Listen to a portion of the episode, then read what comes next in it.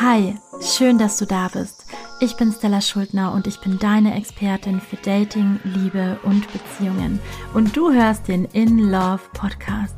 In diesem Podcast erkläre ich, warum so viele Menschen Schwierigkeiten mit ihrem Liebesleben haben und ich teile mein Wissen mit dir, damit du verstehst, wie du erfülltere und glücklichere Beziehungen mit dir selbst und mit anderen Menschen führen kannst. Let's get ready for love.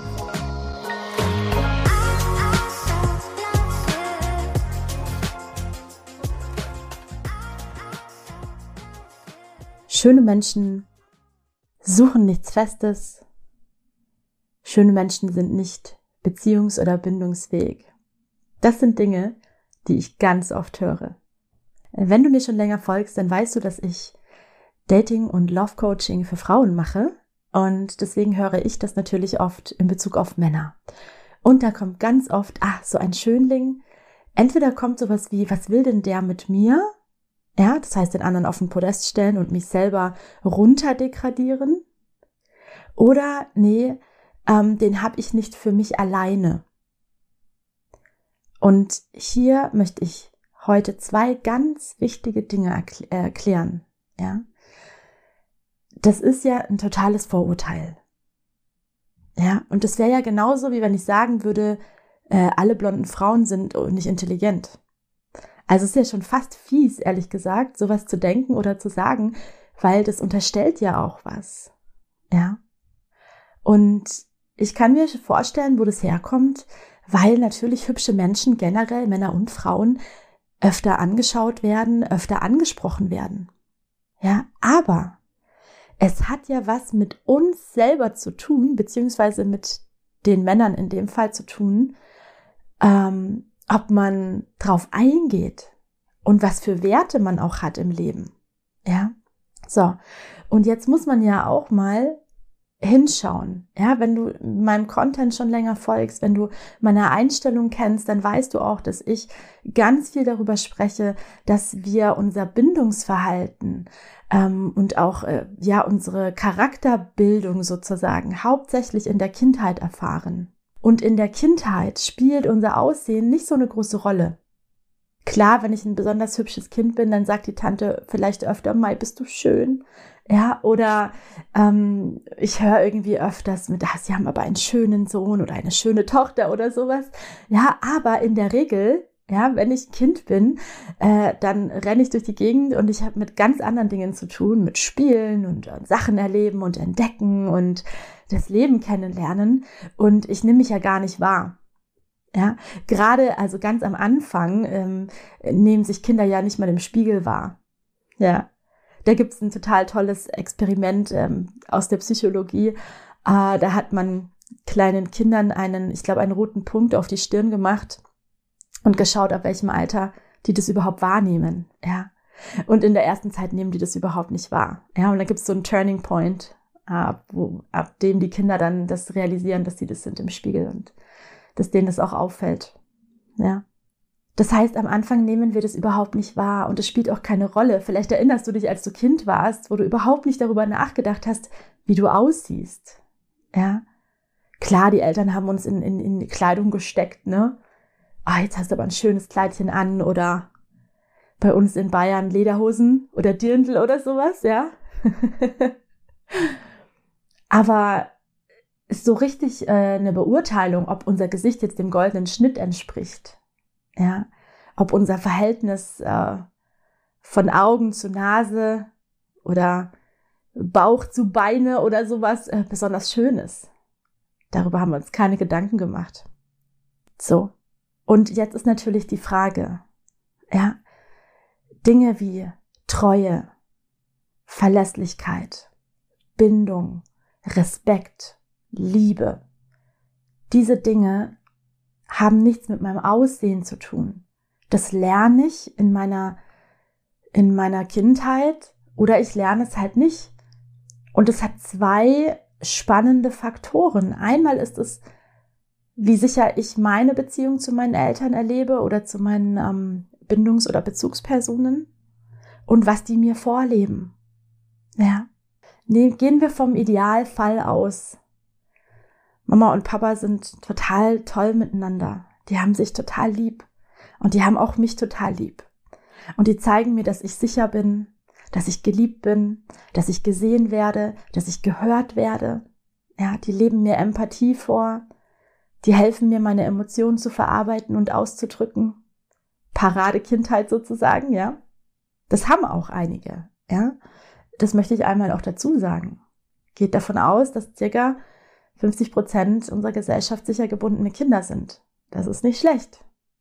Ähm, ja, und das, da gibt's natürlich auch Unterschiede, ja. Also jetzt, das ist jetzt schon sehr, sehr, sehr perfekt. Aber trotzdem, ähm, im, im Endeffekt sollte das normal sein. Das sollte der Normalzustand sein, ja, dass wir so erzogen werden. Okay, also gehen wir davon aus, ich habe das alles gelernt und dann leben mir meine Eltern das auch noch vor. Ich habe einen Papa, der zum Beispiel meine Mama über alles liebt, der die mit großen, coolen Augen anschaut, ja, wenn die, ah, wenn die irgendwas macht. Ja, und ich sehe das als Kind, wie toll der Papa meine Mama findet. Und ich erlebe das, wie schön das ist. Eine, so eine, so eine Zweisamkeit, ja. Und wenn ich dann später erwachsen bin, ja, und vielleicht total der Schönling bin, dann habe ich das ja trotzdem alles gelernt. Das heißt, meine Werte in Beziehung, die sind ähm, ja liebevolle, respektvolle, ähm, ja gemeinschaftliche, tolle Werte weil das ist ja schon in mir drinnen. Das ist auf meiner Platte drauf gedruckt sozusagen. Ja. Natürlich gibt es dann Ausnahmen, dass man dann vielleicht trotzdem äh, das nicht so macht. Aber in der Regel kann man schon davon ausgehen, dass wir das, was wir da vorgelebt bekommen haben, erlebt haben, dass wir das auch später wieder umsetzen, weil das unser altes emotionales Zuhause ist. Und natürlich, wenn es schön war, dann wünschen wir das uns ja auch oft dann für unsere Beziehung und für unsere Familie, unsere eigene Familie. Ja. Und äh, manchmal auch, weil wir einfach komplett unreflektiert sind und äh, das gar nicht merken, dass wir quasi wiederholen. Und Wiederholung, also wir wiederholen ja alle, aber Wiederholung ist ja nicht unbedingt schlecht, wenn ich einfach was, was super Gesundes und Gutes erlebt habe. Ne? Das heißt, viele ganz gesunde, ähm, also Menschen, die ganz gesunde Beziehungen haben, die denken da ja gar nicht groß drüber nach. Ne? So, und viele machen halt einfach das, was sie gelernt haben. Und wenn ich jetzt in der Familie groß geworden bin, wo es das einfach gab, Respekt, Liebe, ähm, Verbundenheit, Commitment, Teamarbeit, gemeinsam äh, Dinge ähm, machen und äh, Ehrlichkeit und Treue, da kenne ich ja gar nichts anderes. Kenne ja gar nichts anderes. Für mich ist es, das ist normal. Ja. So. Und dann gibt's natürlich Familien, in denen äh, ich vielleicht schon als Kind erlebe, dass der Papa ständig fremd geht das ist, dann ist das in meiner Welt zum Beispiel normal. Das muss aber immer noch nicht heißen, dass ich das später selber mache. Es kann auch sein, dass ich das total ablehne und später sage, nee, sowas will ich nie, nie, nie machen. Ja. Es kann aber eben auch sein, dass ich denke, dass sowas normal ist. Also ich habe zum Beispiel viele Frauen, mit denen ich arbeite, wo das so war. In deren Welt gibt's nur Männer, die fremd gehen, weil die haben das ja als Kind schon so erlebt, dass die Mutter darunter gelitten hat. Und die suchen sich dann auch oft Männer, die fremd gehen. Weil in deren Welt ist das ja normal, Männer gehen fremd. Und wenn ich denen dann sage, nee, das ist nicht so. Es gibt total viele Männer, die da null Interesse dran haben. Das können sie gar nicht vorstellen. Ja? Weil, ich sag immer, in unserer Kindheit ist es so, als würden wir in so einem Teller Suppe geboren werden. Und wir wissen ganz genau, wie diese Suppe schmeckt und wie die aussieht und welche Konsistenz die hat. Und wir können nicht über den Tellerrand schauen, weil wir dazu einfach nicht in der Lage sind weil wir klein sind und gar nicht wissen, dass es außerhalb vom Teller noch andere Suppen gibt. Und wir kennen einfach diesen Geschmack und wir wachsen mit dieser Suppe auf. Und dann später, wenn wir erwachsen sind, dann haben wir theoretisch die Auswahl. Ja, wir können jede Suppe, Suppe wählen, die es gibt, aber wir nehmen halt die, die den ähnlichen Geschmack hat, weil wir es halt eben kennen. Und jetzt kommt natürlich was hinzu. Wenn ich jetzt ein besonders schöner Mensch bin, dann merke ich das dann natürlich, je älter ich werde, ne? weil ich merke, wie andere Menschen auf mich reagieren. Vielleicht bin ich der Schulschwarm, bekomme mehr Feedback, komme gut an bei den Mädels oder bei den Jungs. Und dann kann es eben schon mal sein, dass ich merke, aha, mein Aussehen spielt eine Rolle, das verschafft mir Vorteile und äh, dass ich das dann so richtig wahrnehme. Das heißt aber trotzdem nicht, dass ich das zu meinem Vorteil nutze und dann ein böser Mensch werde, der alle ausnutzt. Vor allem ist es ja so, dass wir häufiger mal, wenn wir in der Pubertät sind, dass wir dann natürlich ein bisschen ausbrechen, auch aus dem Muster, was wir von zu Hause aus kennen, dass wir da auch oft mal was ganz anderes machen, vielleicht total dagegen sind, unsere eigenen Erfahrungen machen und dann eben ganz oft wieder, wenn wir älter werden, erwachsen werden, wieder zu dem zurückgehen, was wir ähm, vorgelebt bekommen haben. Nicht immer, aber oft und gerade wenn es eben gut und schön war, was wir da erlebt haben. Ne?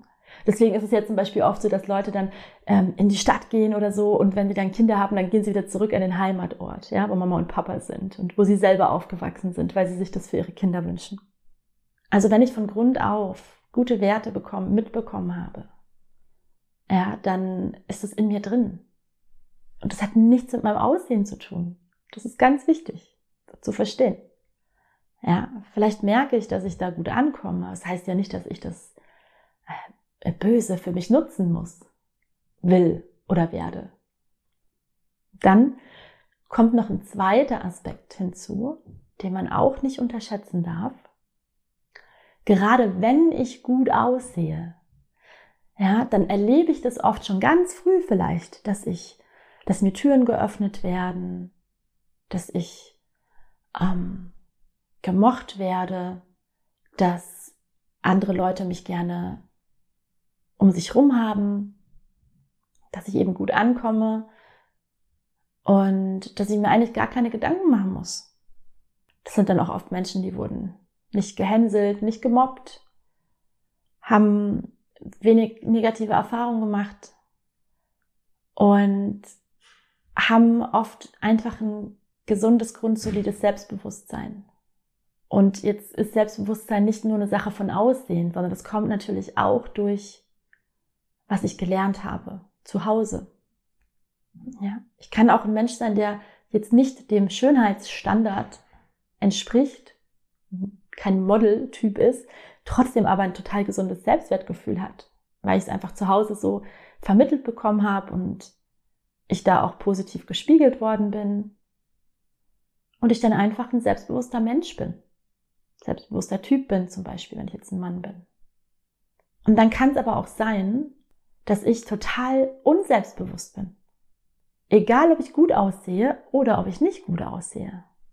Also gut aussehen, ne? das liegt immer im Auge des Betrachters. Aber wir haben natürlich so eine, äh, was für das menschliche Auge schön ist. Ne? Wir empfinden zum Beispiel den sogenannten goldenen Schnitt als schön. Und häufig ist es so, dass Menschen dann, ne, wenn du eine Gruppe fragst, auch viele dann das gleiche Foto oder so schön finden. Ja, weil es halt bestimmten ähm, Parametern entspricht. Trotzdem kann natürlich auch jeder etwas anderes schön finden. Ähm, also das ist ganz wichtig, das auch zu verstehen. Selbstwert, Selbstbewusstsein kommt auch, wird ganz früh schon entwickelt. Auch in dem Alter, in dem wir noch nicht wissen, ob wir gut aussehen oder nicht aussehen. So. Und Menschen, die selbstbewusst sind, die sich selber lieb haben, mit sich im Reinen sind. Ja, und die zusätzlich noch ein gesundes Bindungsmuster haben und auch eine gute Vorstellung von, wie sie Beziehungen leben wollen, die wollen unter Umständen überhaupt nicht fremdgehen, weil sie das unmoralisch finden, weil sie das nicht schön finden, andere zu verletzen. Ja, weil das komplett gegen ihre Werte und Normen spricht. Ja, und davon gibt's viele. Und es hat nichts mit dem Aussehen zu tun.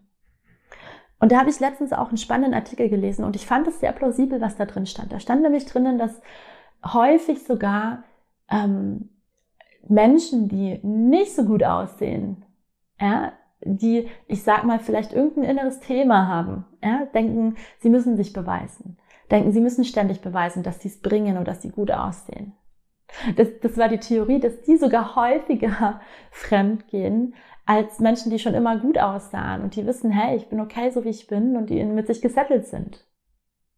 Und das macht ja auch total Sinn irgendwie. Ne? Man kennt das vielleicht, es gibt ja so Erfolgsgeschichten ne, von Menschen, die vielleicht in der Schule gehänselt worden sind, dann müssen die es später allen beweisen. Haben sich komplett verändert körperlich, haben Karriere gemacht, haben das Topmodel geheiratet oder so. Ja, so ich zeig's euch allen. Ja, ich zeig's meiner Familie, ich zeig's der Gesellschaft.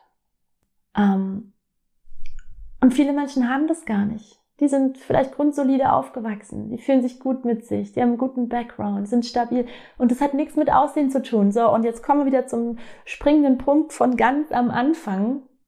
Das kann auch der totale Schönling sein, der das so erlebt hat und der so innerlich gesettelt ist und in der Ruhe ist und der an sich glaubt und der da einfach kein Thema mit hat und der sagt, hey, ich suche mir eine Frau und äh, dann ist es die und dann möchte ich das genauso. Liebe und Respekt. Ja, und man muss ja auch überlegen, ähm, beim Fremdgehen, klar geht es einmal um die eigene Bedürfnisstillung äh, sozusagen, aber es gibt ja schon auch den Aspekt, dass man da eventuell äh, oder sehr wahrscheinlich jemand anderen verletzt. Und das ist etwas, was für viele gar nicht vorstellbar ist, auch wenn sie den Drang haben, vielleicht mal woanders äh, zu schnuppern, ob das Gras da grün ist. Also das ist ein ganz wichtiger Aspekt. Und deswegen ist es ein wahnsinniger Vorurteil zu sagen, ja, hübsche Menschen gehen fremd oder hübsche Menschen ähm, sind so und so. Nein, hübsche Menschen sind genauso geprägt von ihrem frühen Umfeld wie alle anderen Menschen auch. Und das ist viel ausschlaggebender und viel, viel wichtiger. Ja. Und für viele ist einfach sowas ein absolutes No-Go, ähm, weil sie sagen, das kann ich mit mir nicht vereinbaren. Das kann ich mit meiner Psyche nicht vereinbaren. Das kann ich mit meinen äh, Wertevorstellungen nicht vereinbaren. Deswegen würde ich sowas nie machen. Und auf der anderen Seite gibt es eben viele Menschen da draußen, die nicht genug Liebe bekommen haben, die nicht genug Bestätigung bekommen haben, die nicht sicher waren und die oft kompensieren später im Außen, indem sie sich beweisen durch viele tolle wechselnde Partner oder eine tolle Karriere oder was auch immer, ja, ähm, denen es vielleicht auch nicht reicht, von einer Person geliebt zu werden, brauchen noch Bestätigung von anderen Personen etc. Das kann natürlich alles sein und das hat aber nichts mit Aussehen zu tun. Das kann der totale Schönling sein und das kann auch der totale Nicht-Schönling sein. Ja. Ähm, ja, es kann vielleicht sogar sein, dass der, der sich nicht so schön findet, dann noch extra kompensieren muss und denkt, noch mehr, noch mehr, ja, wie es in dem Artikel stand. Okay. Ich hoffe, dass ich dir mit dieser Folge helfen konnte, ein bisschen ein anderes Licht auch auf diese Sache zu werfen, denn wir sind alle so oft von Schubladendenken und Vorurteilen gesteuert und es ist so wichtig, einfach mal auch die Sachen zu hinterfragen und nicht einfach mit unseren Glaubenssätzen durch die Gegend zu laufen und zu sagen, nur das ist halt so. Es ist so leicht, aber so ist es nicht. Ja? Also Bindungsmuster vor Aussehen. Ja? Immer gucken, was ist das eigentlich für ein Mensch? Was hat er erlebt? Passt es überhaupt in sein Weltbild, sowas zu tun? Ja. Okay. Danke, dass du zugehört hast. Und jetzt wünsche ich dir eine wundervolle Zeit, einen wundervollen Tag oder Abend, egal welche Zeit es gerade bei dir ist. Und ich hoffe, du bist bei der nächsten Folge wieder mit dabei.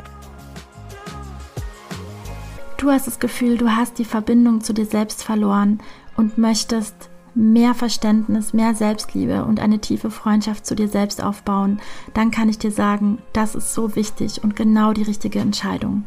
Ich habe eine Meditation für dich eingesprochen, die dir dabei helfen kann, genau diesen Weg zu gehen, die ersten Schritte zu einer tiefen Freundschaft und Verbundenheit mit dir selbst. Meine innere Kind-Meditation Schließe Freundschaft mit deinem inneren Kind kannst du dir für 0 Euro auf meiner Webseite runterladen.